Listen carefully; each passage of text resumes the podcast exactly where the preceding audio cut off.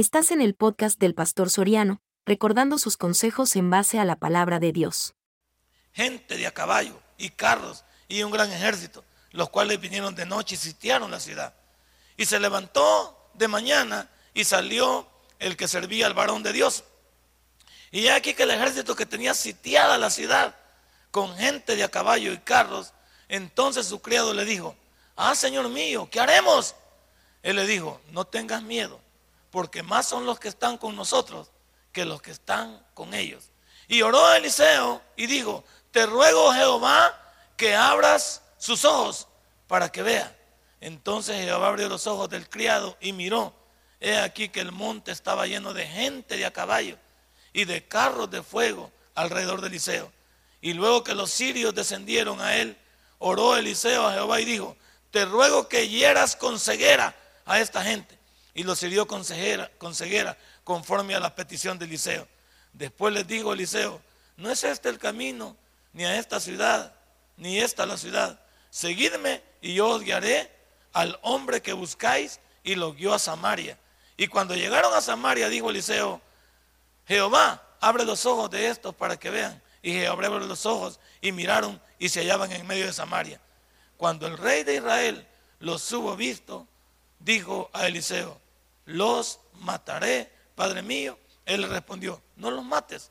¿Matarías tú a los, a los que tomaste cautivos con tu espada y con tu arco? Pon delante de ellos pan y agua para que coman y beban y vuelvan a sus señores. Padre, ese es el tremendo Dios que tenemos. Que siempre que le clamamos está ahí.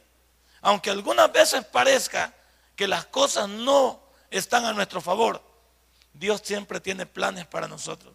Porque aún la muerte es una ganancia para un cristiano. Porque solo es un momento de separación de este cuerpo y pasamos a la presencia del Señor. Y los que estamos vivos tenemos que seguir esforzándonos por seguir uniformándonos al lado de Dios, seguir tratando de vivir una vida apegada a la voluntad de Él para ser diferentes y llamar la atención de los demás. En el nombre de Cristo Jesús hemos orado. Amén y amén. Puede sentarse. Hermano, una de las cosas para hablar en esta noche de quién está detrás de tu prueba, y no es más que Dios, porque vemos, la semana pasada vimos, o el domingo para ser exactos, hablamos de la tentación. Y dijimos que la palabra tentación viene de una palabra griega que es la palabra peirasmos, pero tiene una doble connotación esta palabra. Una connotación es seducción por la parte mala la seducción que nos lleva al pecado y la otra parte positiva que es la prueba, que es el propósito que Dios tiene en tu vida, como lo tuvo en la vida de Job, lo tuvo en la vida de José, lo tuvo en la vida de Moisés, lo tuvo en la vida de Daniel. Ahora la pregunta es, ¿cuál es el propósito que Dios tiene conmigo, que sea cristiano y sea su hijo? Muchos de nosotros creo que todavía no hemos logrado entender a qué nos llamó Dios. Muchos de nosotros todavía estamos como redundando en si soy cristiano o no soy cristiano, si debo comportarme como hijo de Dios o no, si realmente debo dar un testimonio sí o no. Por favor, defínase.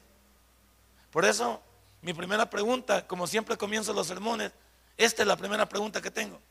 ¿Qué ha oído la gente acerca de nosotros? Y si yo te preguntara, ¿qué ha oído la gente de ti en este día? ¿Y por qué me lo pregunta, pastor? Vamos al versículo número 12 que hemos comenzado. Mire lo que dice el versículo número 12. Entonces uno de los siervos dijo, no rey, Señor mío, sino que el profeta Eliseo está en Israel, el cual declara al rey de Israel las palabras que tú hablas en tu cámara más secreta. ¿Qué habían oído de Eliseo? Que era un siervo de Dios. Y que algo diferente había en este hombre que hasta Dios le decía lo que estaba pasando en derredor. Es más, le decía los planes de los enemigos para alertar a su pueblo. Este día, ¿qué han oído las personas de nosotros?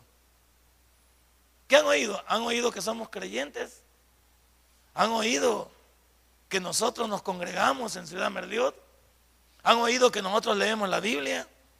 Han oído que a nosotros nos gusta cantarle a Él de manera diferente a lo que el mundo canta, a sus ídolos, o canta a sus debilidades, o canta a sus situaciones particulares que le rodean. ¿Qué ha oído la gente? ¿O ha oído la gente que nosotros venimos a una iglesia pero no estamos en nada? Venimos a la iglesia pero no cambiamos. Venimos a la iglesia pero siempre de mal hablados. Venimos a la iglesia pero siempre nos echamos la cervecita. ¿Cuántos echan aquí todavía la cervecita? A usted ya no le luce. A usted ya no le luce. Si usted se echa la cerveza, usted todavía le falta nacer de nuevo. ¿Sabe por qué? Porque aunque usted diga que se le echa la cerveza para hacer la digestión o para que le dé hambre, nada más es una excusa suya para querer seguir siendo lo mismo. ¿Por qué? Porque los que lo vean tomar una cerveza no lo podrán entender. ¿Entiende eso? Si quiere decirlo así en pocas palabras, no lo van a entender. Usted de aquellos que todavía se echa su cigarrito y dice que es para espantar los zancudos. Porque siempre hay una excusa que hay que tenerla. Usted de esos que todavía se echa su cigarrito y se lo va a echar al, al baño. Dice que para que nadie se dé cuenta, pero el humo sabe que el humo queda impregnado y no hay nada que lo pueda sofocar. Donde hubo cigarro, allá hay olor y olor a nicotina. ¿Qué es usted es todavía de eso? Usted de aquellos que tiene su esposa o tiene su esposo, pero todavía anda tirándole a la secretaria, todavía le anda tirando al jefe de personal, todavía usted ya es casado. Yo ya soy casado. Usted es casada, ya tiene novio. Ya usted es una persona que ha, entregado su vida, ha, ha hecho promesa. ¿Qué le hace buscando usted tres pies al gato si tiene cuatro? ¿Cuántos de nosotros seguimos todavía con nuestra envidia, llenos de rencor, llenos siempre de soberbia, llenos de altanería? Y a un cristiano ya no lo distingue eso. ¿Y qué? Entonces la pregunta mía es, ¿qué vio la gente hoy en mí? ¿Que la dejó impactada para que venga Dios o la dejó decepcionada para que nunca venga una iglesia. Hoy se quedó un amigo, me llama como a las 12 del mediodía y me dice, fíjate que me quedé aquí carretera como Alapa. Es un excelente amigo mío porque eh, cuando estuvimos en el mundo, pues él jugaba por uno de los equipos que yo tenía y luego yo lo impulsé a venir a Cristo y, y aceptó a Jesús como su salvador personal. Entonces fui hoy, pero le llamé antes a un hermano y le digo, hermano, préstame un mecánico de tu taller, porque necesito ir, a levantar a este hermano. Y me dice, sí, llévate a uno, no te preocupes, no estoy en el taller, pero llévate a alguien. Desde el momento que yo subí al carro, le pregunto, ¿cómo te llamas tú? Al Señor. Me llamo Víctor. Y, le, me dice, le digo, ¿te llamas Víctor? Sí, yo me llamo Nelson Soriano. Y te quiero comentar que soy el pastor de Ciudad Merdiot. Ya para ir, yo para ir amarrando ya mi chucho a tiempo. Es decir, para no desviarme, que me metan en pláticas ajenas, que él pueda inventar algo, yo inmediatamente levanto la barrera. Soy un hijo de Dios, soy un pastor y que me dé pena cuando esté haciendo algo raro. Entonces le digo, mira, yo soy el pastor de Merdiot. ¿Y tú alguna vez has ido, a una iglesia? Sí, me dice. Estuve yendo a una iglesia, pero a la Betania me dijo de aquí por los planes de rendero, pero los problemas de la vida me hicieron que me alejara. Y le digo, ¿por qué no regresas? ¿Por qué no Es que pastor me dice, usted no sabe que a uno lo rodean un montón de inconvenientes que no le permiten muchas veces avanzar en el Evangelio. Y le digo yo, si es que nadie es perfecto. Yo soy una persona también que lucho con mis debilidades todos los días. Y quiero comentarte algo, le digo. Muchas de las cosas que yo puedo hacer te pueden afectar a ti para que nunca pises una iglesia, nunca vayas a un lugar y adores a Dios. Pero también en esta noche, en esta, en esta tarde, yo te puedo impactar a ti para que sigas a Dios. Recogimos el carro, para no hacerse la larga, recogimos el carro, lo trajimos al ladito porque se había reventado la faja del tiempo. Y cuando llegué al taller le digo al muchacho que me lo había prestado, este joven necesitas que lo lleves a la iglesia. ¿Y tú conoces dónde estamos ubicados? Sí, me dice, sí me dice el, el secreto del muchacho, necesitamos llevarlo. Porque él siempre que agarra la bebida, no la para como en dos meses. Y me dice, es un poquito difícil con él. Entonces, más por eso es que tú ya te hubieras puesto a testificarle a él para poder llevarlo a la iglesia. Porque hasta hoy que yo te digo, estás invitando a esta, a esta persona que ya ha tenido un recorrido en el Evangelio, si no te lo hubiera dicho yo, ¿qué hubiera pasado? ¿Qué crees que se me ocurrió a mí? Que ya más adelante voy a platicar con este. ¿Qué se me ocurrió? ¿Por qué no le he hablado de Cristo? ¿Qué le ha impedido hablar de Cristo? ¿Le ha estado mandando mal testimonio como jefe? Ha estado haciendo cosas que el muchacho sabe que no son de Dios. Y claro, invitar a alguien para que venga a la iglesia, lo primero que nos va a decir, ah, ¿cómo voy a ir si mira usted cómo está? ¿Cómo voy a ir si mira usted cómo nos trata? ¿Cómo voy a ir si mira usted cómo se maneja? Tiene razón. Por eso la pregunta del millón, para saber que detrás de tu prueba está Dios, la pregunta es, ¿qué sabe la gente de ti? ¿Y qué sabe la gente de mí? ¿Sabe que somos cristianos? Algunos hasta hemos escondido el cristianismo. No nos conocen en, el trabajo por cristianos. Nos conocen por desbocados. Nos conocen por envidiosos. En, la colonia, ¿cómo nos conocen? Nos conocen porque siempre estamos dando mal testimonio. ¿Cómo nos conocen en, la calle? Más explícitamente, ¿cómo los conoce la gente? Es bien importante porque a Eliseo lo tenían en alta estima. Sabían que era profeta de Dios. Sabían que era alguien que Dios utilizaba para hablar, sino porque le dice, no, rey mío, sino que el profeta Eliseo está en Israel, el cual declara al rey de Israel las palabras que tú hablas en tu cámara más secreta. ¿Cómo es que este, cómo es que Eliseo podía tener acceso a la información que solo el rey tenía en su mente? Porque Dios trataba con Eliseo. Y Dios muchas veces no trata con aquellos que no quieren nada con Él. Dios no quiere nada con aquellos que se rebelan contra Él. ¿Cuántos en este día pudimos dar un buen testimonio, pero no lo dimos? ¿Cuánta gente quedó decepcionada de verme decir que yo era cristiano y no dar el ancho como hijo de Dios? ¿Cuánta gente este día se fue defraudada de tratar conmigo en los negocios porque no mostré el carácter de ser un hijo de Dios? ¿Cuánta gente quedó pues perpleja de que diga que era un líder de una iglesia, que era un, que era un pastor, que era un servidor de la iglesia? Pero mi testimonio dio mucho de qué hablar. Este día, ¿cuántas cosas pueden haber pasado en tu vida que no fue culpa de Dios? sino que fue resultado de todo lo que el hombre sembrare, eso también va a cosechar. Muchas de las pruebas que estamos pasando no son culpa de Dios. Muchas de las cosas que estoy pasando son culpa de decisiones, de maneras de vivir lejos de Dios, de maneras de no tomar en cuenta a Dios en mis acciones. ¿Cuántos este día, como dije, Dios se sintió decepcionado de usted y de mí, como su hijo que hoy? Y yo siempre tengo la expresión más linda la expresión que Dios tenía de Job. ¿Qué decía Dios de Job? Para aquellos que, que todavía andan jugando con eso, de que no se puede ser un buen cristiano en tiempos como estos, cuando Job fue cristiano en un momento crítico de su vida. Perdió sus, casi sus diez hijos, perdió todas, todas sus posesiones. Le cayó una sarna desde la coronilla hasta los pies. Fue un hombre que perdió crédito delante de la sociedad pero fue un hombre que no se movió de la voluntad de Dios.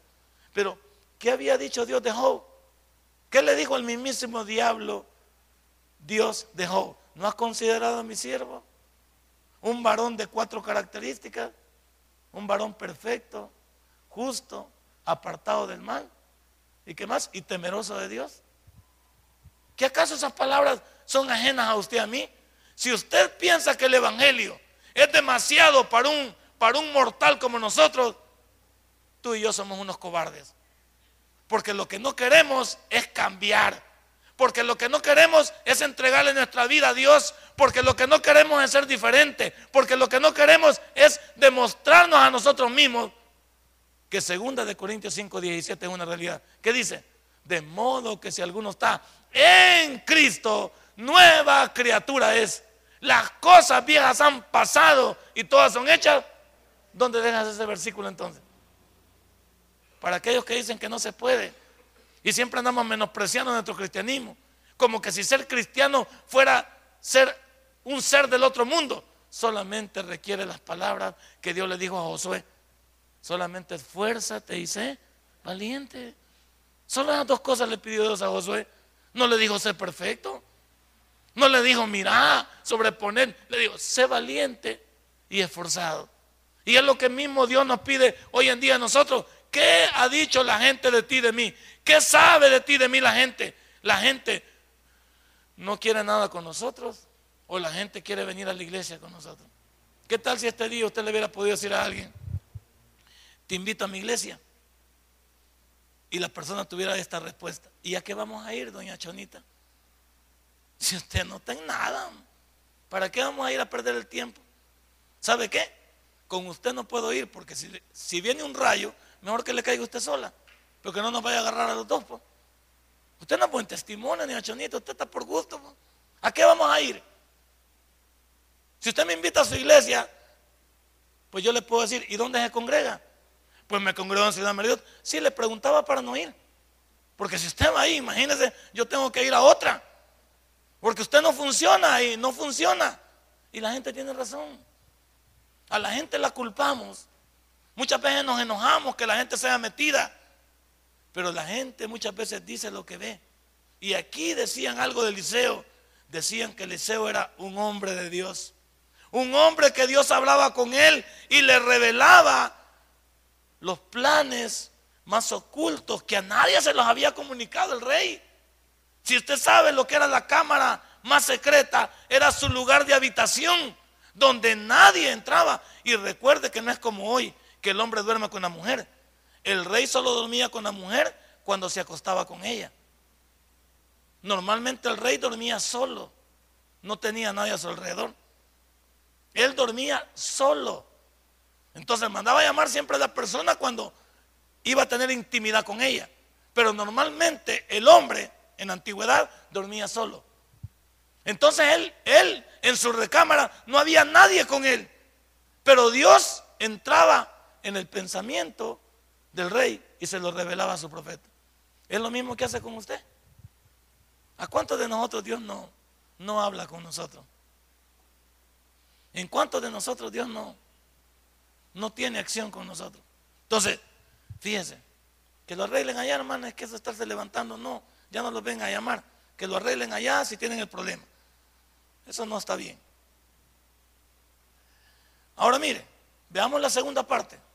Algunos te pueden menospreciar, pero no te preocupes, porque Dios está en control, aun cuando las cosas sean en tu contra porque gente habla nada más por hablar, Dios siempre sacará la cara por ti. Mira el versículo número 13. Y él dijo, id y mirad dónde está para que yo envíe a prenderlo. Y le fue dicho, he aquí que él está en Dotán. Aquí hubo una trama, ¿va? No le gustó al rey lo que escuchó. No fue muy convencido el rey. Digo, no, ah, vaya, este es el que me está traicionando entonces. Este es el que está revelando mis planes. Ok, vos vas a ir a verme dónde está. Y lo voy a mandar a prender y no para darle besitos. Lo voy a mandar a prender para matarlo. O sea, lo que el rey quería era deshacerse de Eliseo.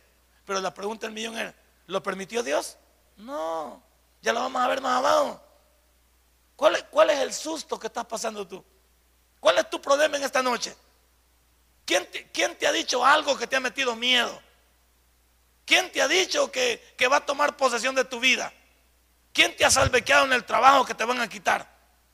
¿Quién te ha dicho que al negocio le van a poner renta?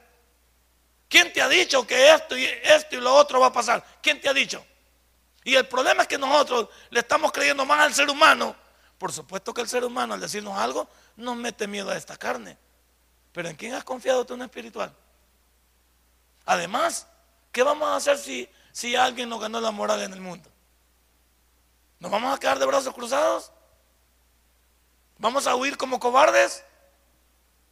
¿O vamos a encomendarnos a ese Dios que nosotros decimos tener en nuestra vida y que Él puede hacer mucho por nosotros? Algunos te van a menospreciar. Algunos van a querer hacerte daño. Pero no te preocupes. Dios ya sacó por ti, como dice en el pecho, no te preocupes porque si Dios está luchando la batalla por ti, no va a haber nadie que se entrometa entre tú y tu Dios. ¿Cuántas cosas pueden haber pasado esta semana? Mira todo lo que hemos tenido. Este paro que las autoridades no, vimos que se quedaron rezagadas. El miedo en la población, el miedo de los señores de los autobuses, el miedo mismo de los empresarios. Dígame dónde, dónde, qué solución de este país, humanamente hablando. No se le ve. No vamos a yo no me, voy a, no me voy a untar la mano aquí a criticar al gobierno ni a criticar a nadie. Te pregunto en el área humana, ¿dónde está la solución? Y aquí estamos ahorita metidos en un rollo, metidos en gente que no le tiene temor matar a nadie, no tienen temor a hacer daño. Bueno, tres muchachos bien encorbatados y bien vestidos entraron a un autobús y mataron a un motorista. Ya no se sabe. No, no creas que porque andan todos así, ya digamos, como despectivamente lo veíamos antes. Ahora son personas que piensan para hacer la maldad. Ahora estamos enfrente de una situación difícil. Pero vaya, aquí te lanzo la pregunta. Ya estamos en viernes y hemos estado en paro lunes, martes, miércoles, jueves y hoy viernes que no se subo. Algunos quitaron, otros no. La pregunta del millón aquí viene. ¿Qué te ha pasado a ti y a mí? Aquí estamos. Aquí estamos. ¿Qué tal si Francis y su esposo hubieran cancelado el viaje de Milán, Italia para aquí porque está fregado. También es válido pensar eso. ¿Qué tal ellos han venido al país aquí desde, desde allá, desde, desde Italia, han venido aquí a pasear a su país y ya tenían planeado? ¿Qué tal si el temor les gana y dice, pues no vamos al país, está fregado? Y yo cuando voy a cualquier lugar, los que viajan aquí también lo pueden experimentar, y cuando decimos que somos, que somos del Salvador, la gente brinca y dice, pero está fregado. Sí, está fregado. Pero en todo lugar está fregado. Si no es un problema, es otro. La pregunta del millón es, ¿qué te ha pasado a ti y a mí? Aquí seguimos de frente. ¿eh? Aquellos que tenemos visa, ya no hubiéramos ido entonces para Estados Unidos. Pues. Los que tenemos visa aquí, ya no hubiéramos ido. ¿Cuánta gente se quiere ir mojada? Y muchos tenemos visa aquí y le estamos haciendo ganas. Toda mi familia tiene visa. Y pudiéramos agarrar también y decir, va, nos vamos, va. Y nos vamos de este país porque Estados Unidos está mejor. Bueno, el Dios de Estados Unidos no es el mismo Dios de aquí. Entonces, ¿en quién está puesta nuestra esperanza? ¿Qué te ha pasado en estos cuatro o cinco días de paro? Hemos tenido que caminar, por supuesto. Muchos han tenido que caminar. Hemos tenido problemas con saber que nos podemos ver en un fuego cruzado, pero hasta aquí Dios ha sido fiel. Hemos tenido problemas con que alguien nos vaya a saltar o nos vaya a... Pero Dios ha sido fiel hasta aquí. ¿Qué te ha pasado? Ha habido miedo. Por eso, algunos te van a menospreciar. Algunos van a querer hacerte daño, pero no te preocupes. Dios ya sacó todo en favor tuyo. ¿Cómo se llama el sermón? Detrás de tu prueba está tu Dios. ¿Y quién es tu Dios? Tú lo conoces mejor. Tú conoces mejor a tu Dios. Yo conozco también a mi Dios. Yo paso todo el día que ahí pasa la camioneta parqueada. Yo paso aquí desde las 9 de la mañana algunas veces. Más hoy que está haciendo toda esta remodelación aquí y estamos tratando de mañana primero Dios de terminar y darle todo para atrás y ver si podemos poner cerámica a partir de, no sé si la otra semana, vamos a ver primero Dios a ver qué son los planes de Él. Aquí estoy. Aquí estoy, salgo, vengo, que voy a hacer un mandado, regreso, ahí estoy. ¿Quién no sabe que aquí está el pastor? ¿Alguien no sabe que aquí está? Todos saben que aquí está el pastor. Y yo le pregunto, ¿y usted? ¿Saben usted que ahí está? Que tú es un hijo de Dios. Que es un hijo de Dios. No te preocupes por lo que digan los demás. Por supuesto que respeta la opinión de los demás. Pero no son ellos los que tienen la última palabra. La última palabra en tu vida la tiene Dios y también en la mía. Denle un fuerte aplauso a nuestro Dios. Dios tiene la última palabra en tu vida y en la mía. Por supuesto que el cuerpo tiene miedo, ya te dije. Si ni me han llamado aquí también ya los muchachos. Y yo les he contestado. Y, ya sabes cómo comienzan, va. Ultrajándolo a uno y diciéndole peste. Pero yo le, esa es la pregunta del millón que yo le hago siempre cuando me hablan así. ¿Usted sabe con quién está hablando, caballero? Sí, que tantas que no sé qué. Y que, mire, caballero, no voy a permitir que le cuelgue el teléfono y usted me crea un mal educado. Pero usted está hablando con un pastor. Y está hablando aquí a la casa de Dios. No, que no, no nos están engañando. Que... Bueno, le vamos a hacer algo para esa la corta. Estamos en calle El Pedregal. Copia ahí, por favor, calle El Pedregal, número 1415, enfrente de Funter. Ahí dice Tabernáculo Bíblico Bautista, Ciudad de. Si yo le miento, véngase ahorita. Y además, véngase al culto para ver que vea qué hacemos aquí. Ya se quedan menos calmados. Ya no, no dicen mucho. ¿Me entendió? Le digo yo. Porque lo dejé un poco sofocado. ¿Me entendió? ¿Quiere usted venir y saber con quién está hablando? Está hablando con un pastor. Y estamos en calle El Pedregal, número 1415. Y usted ya conectó el teléfono y ya sabe, nos está llamando. Pero véngase y venga al culto y vea qué hacemos aquí. No vienen. Ah, por dentro, por dentro yo estoy un poquito chiviado. Pues me comenzó diciendo que conocía a mi, conozco a tus hijos, conozco a tu mujer, sé dónde vivís, sé a dónde estudian tus hijos, a dónde salís. Bueno, todo eso me da temor. Pero tengo que decirle la verdad hey, está tratando con un hijo de Dios, por si no te habías dado cuenta.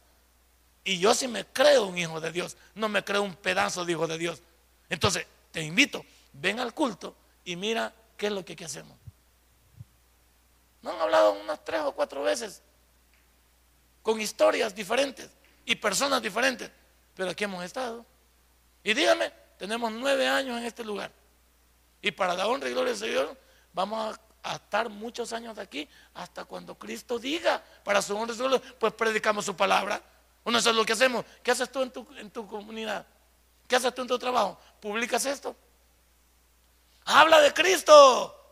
Habla de Jesús. En lugar de hablar de tu música del mundo. En lugar de hablar de tus telenovelas. En lugar de hablar de películas. En lugar de hablar del periódico. Habla de Cristo.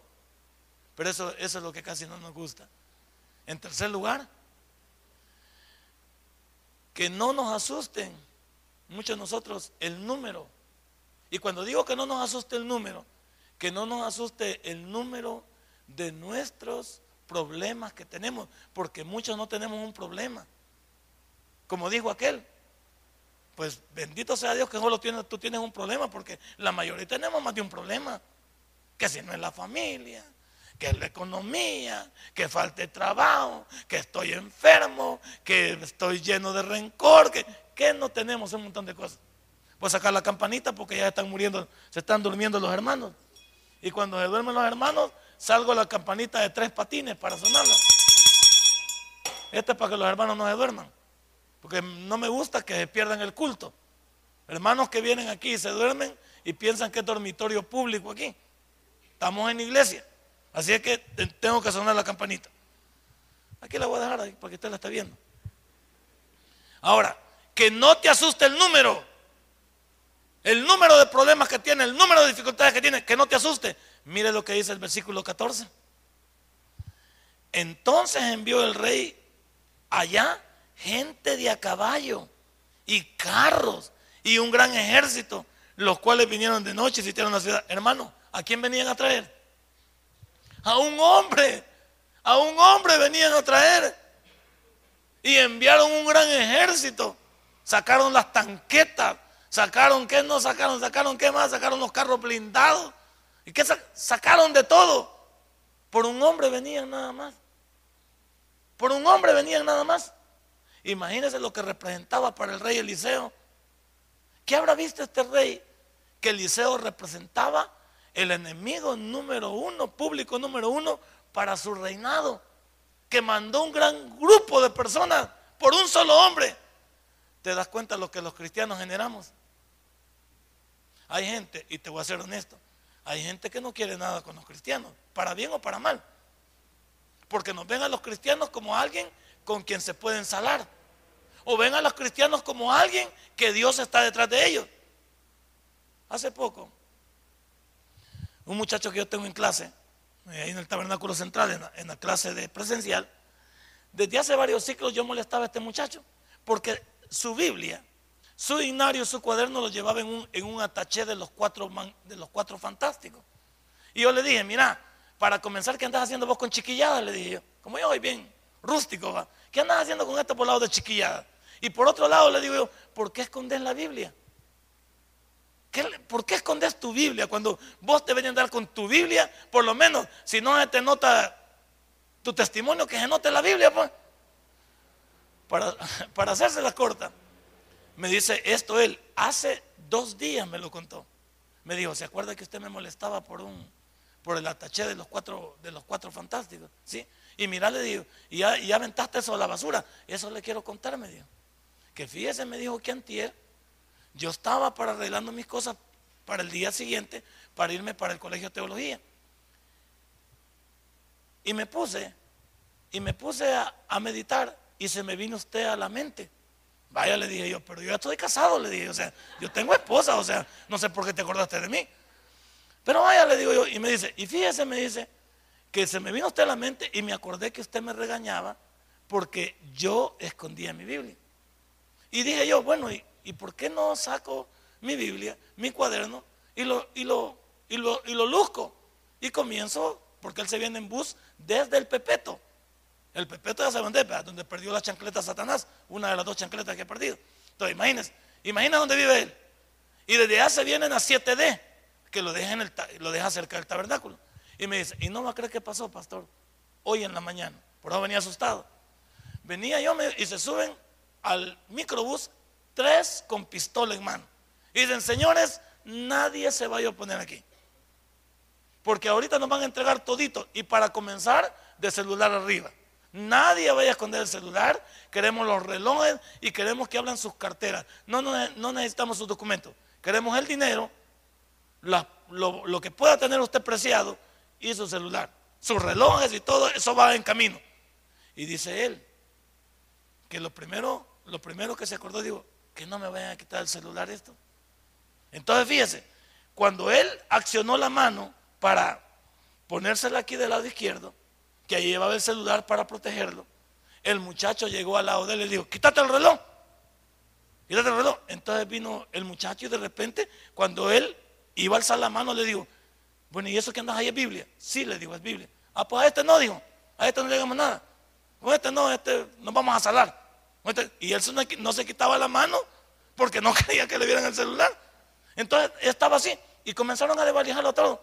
Pero el día, el día adelante, quizás que venía todavía pepenando, ese no escuchó. Y cuando ya se iban a bajar, le digo, bueno, ¿y este por qué tiene el reloj aquí? Le digo. Y le volteó a ver la Biblia. Ah, pues sí, no, con vos no hay nada. Le digo. No, no hay problema. Podemos llamarle esto fetichismo. Podemos llamarle esto cualquier cosa. Pero ¿qué te quiero decir? La gente sabe que alguien que anda una Biblia debería de ser cristiano. Y yo sabes que le dije a él, arrepentite desgraciado. Porque hoy vieron la Biblia. Pero tienes, si hubieran visto tu corazón, ¿qué hubieran visto? Eso es lo que estamos viendo. Los señores vieron la Biblia y, le tuvieron a él y dijeron, y todos se le quedaron y dijeron, solo a vos no te robaron, vale. Y no le quitaron ni el reloj, pues, nada le tocaron. Y le dije yo, ¿se da cuenta, hermano? Le dije, lo que Dios puede hacer cuando somos obedientes a Él. ¿Por qué usted no quería exhibir su Biblia?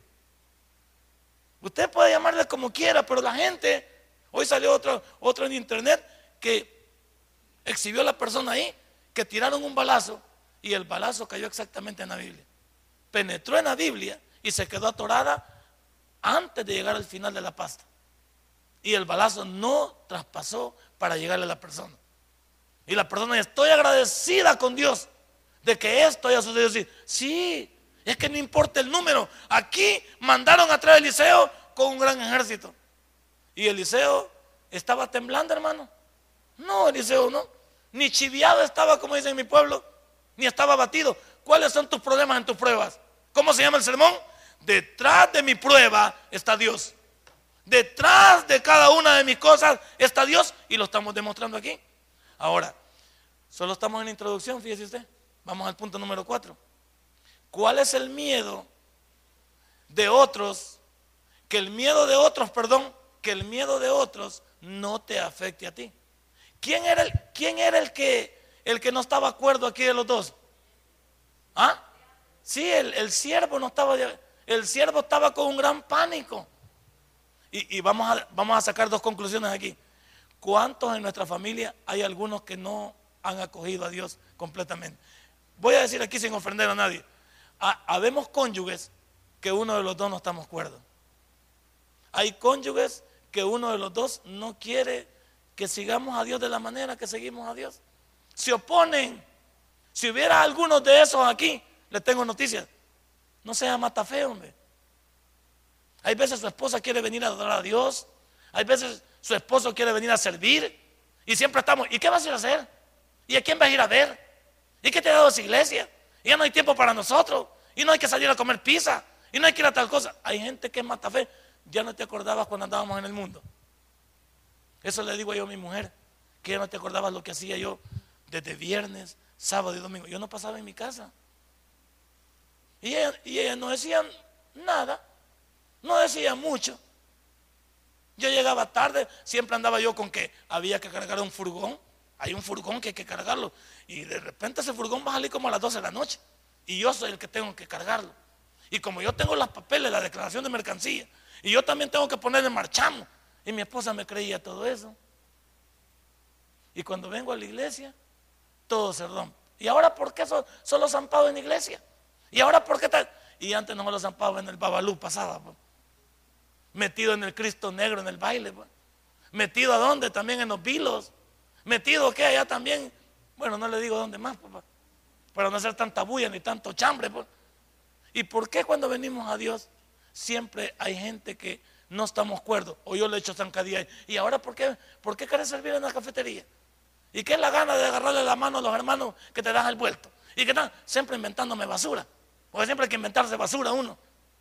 ¿Por qué ahora que hemos venido a la iglesia somos un estorbo el uno para el otro?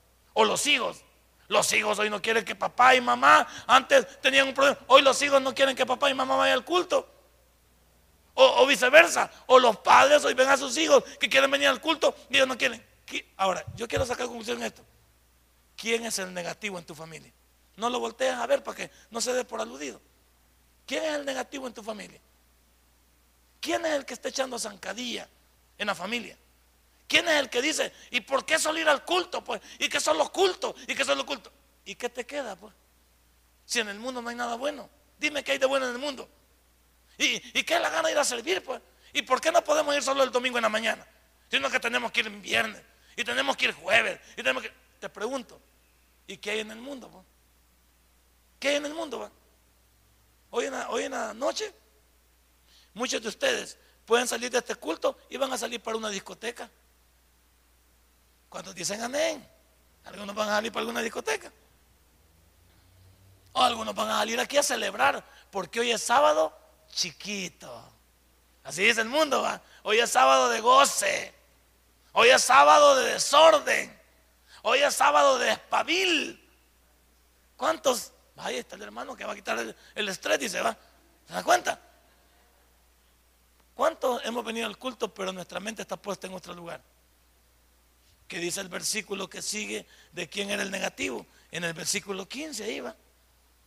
Y se levantó de mañana y salió el que servía al varón de Dios, el matafé. Y he aquí el ejército que, que tenía sitiada la ciudad con gente de a caballo y carros. Entonces su criado le dijo, ¿a quién? A Eliseo. Ah, Señor mío, ¿qué haremos? ¿Cuántos de nosotros, cuando nos viene un problema, uno de los dos dice, ah, pues hay que llevarlo a, hay que llevarlo a Izalco al niño, a que le hagan una sobada Sobada hasta usted, pero no, no importa. Ah, no, hay que, ah, pues así, hay que ir a ver si, si no me han metido un sapo aquí a mí adentro, hay que ir a ver al chamán. O cuántos quieren escribirle a Walter Mercado para ver qué les dice.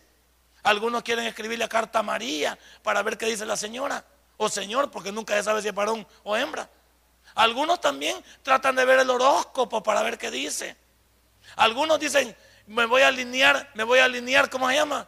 me voy a alinear con las estrellas o me voy a alinear con, ¿cómo se llama? con las pirámides para que se venga lo positivo.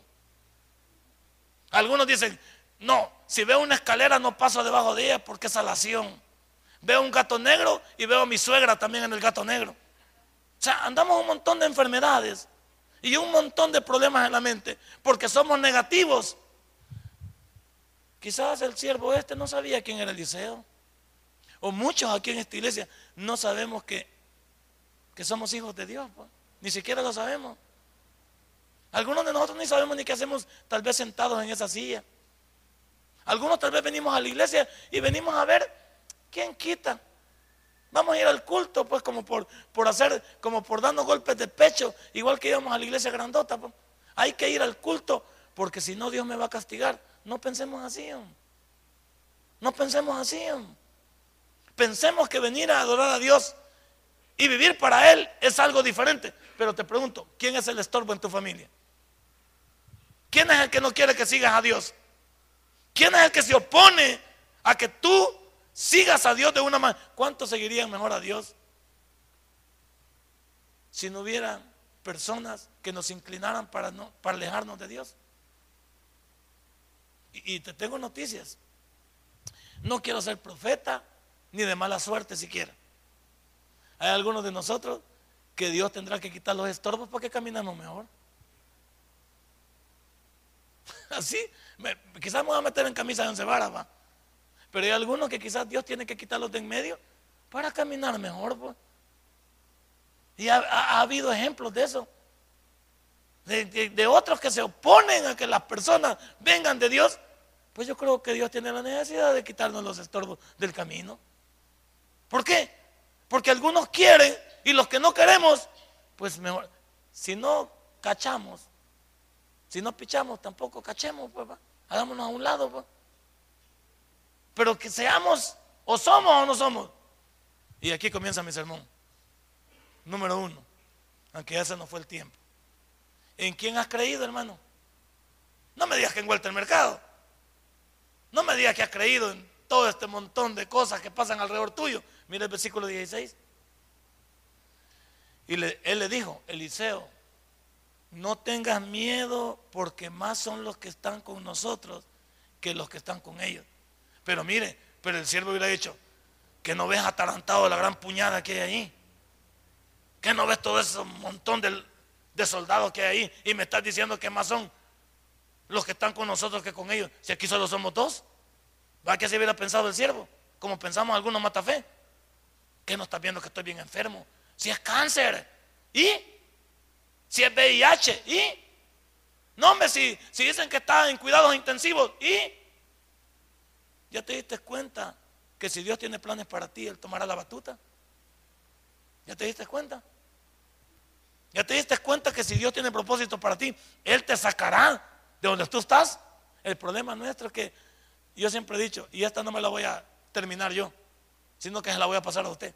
Muchos alabamos a Dios, glorificamos a Dios cuando todo está bien.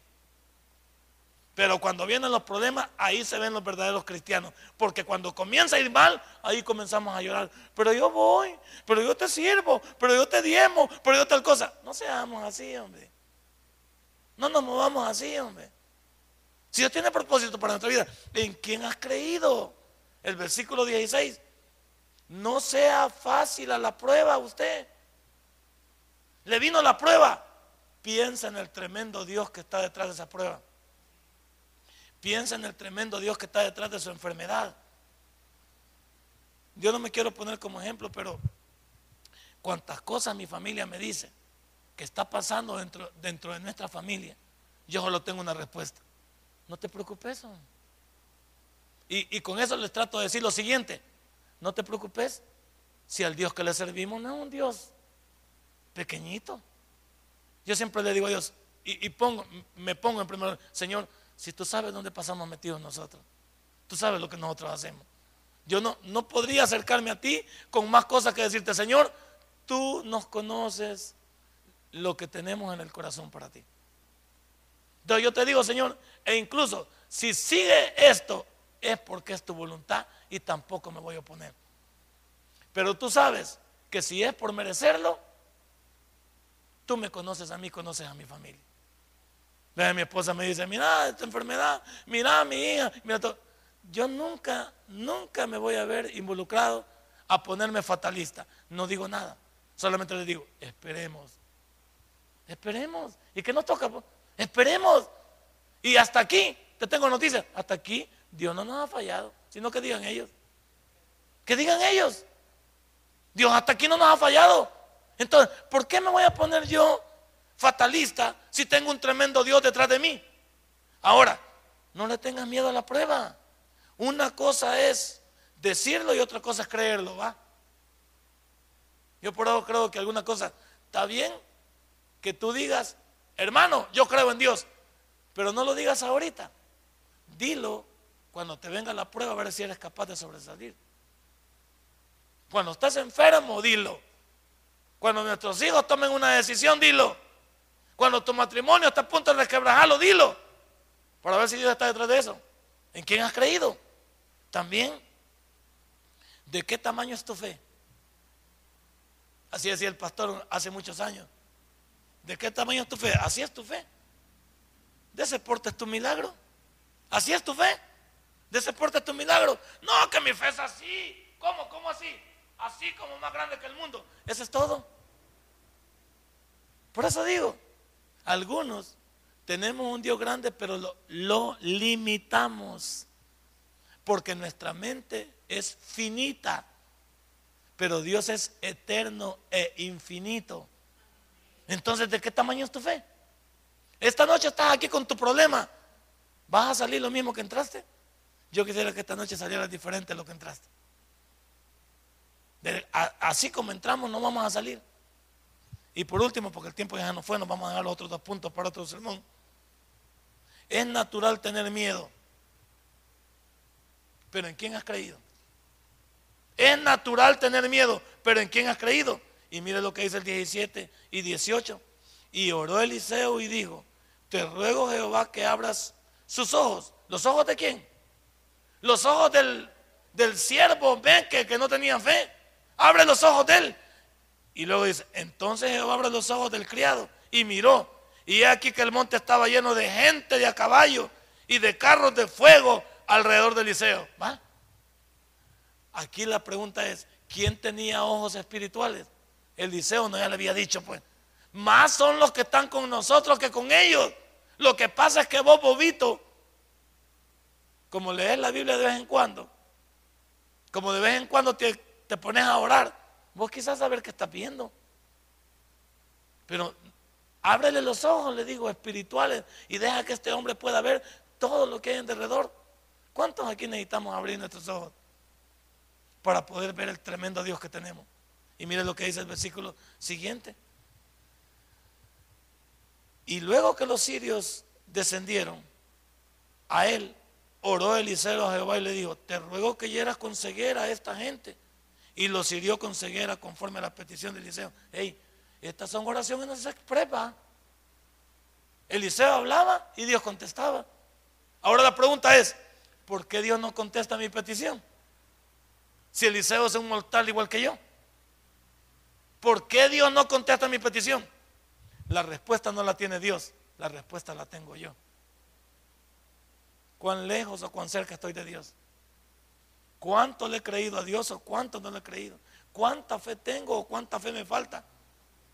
El punto aquí es cuántos hemos entrado a esta iglesia y esta noche vamos a salir igual. El sermón se llamó Detrás de tu prueba está tu Dios. La pregunta es, ¿quién es tu Dios? Esa es la pregunta el mío. ¿Quién es tu Dios? Porque muchos le llaman Dios a Buda, a Alá, a la Ose, a Confucio, al dinero, al materialismo. ¿Quién es tu Dios? Y si tu Dios es Jesucristo y Él está dentro de tu corazón, te ha dejado el Espíritu Santo y el Padre mandó a Jesucristo a morir por nosotros, ya la hicimos. Pero esta noche, cada uno de nosotros debe estar seguro en quién hemos creído. ¿Sabe por qué? Porque en Cristo somos más que vencedores. Denle un fuerte aplauso a nuestro Dios. Padre, buen Dios, te doy gracias esta noche. Gracias por la palabra. Señor, que cuando... Si este mensaje ha impactado tu vida, puedes visitarnos y también puedes buscarnos en Facebook como Tabernáculo Ciudad Merliot. Sigue con nosotros con el siguiente podcast.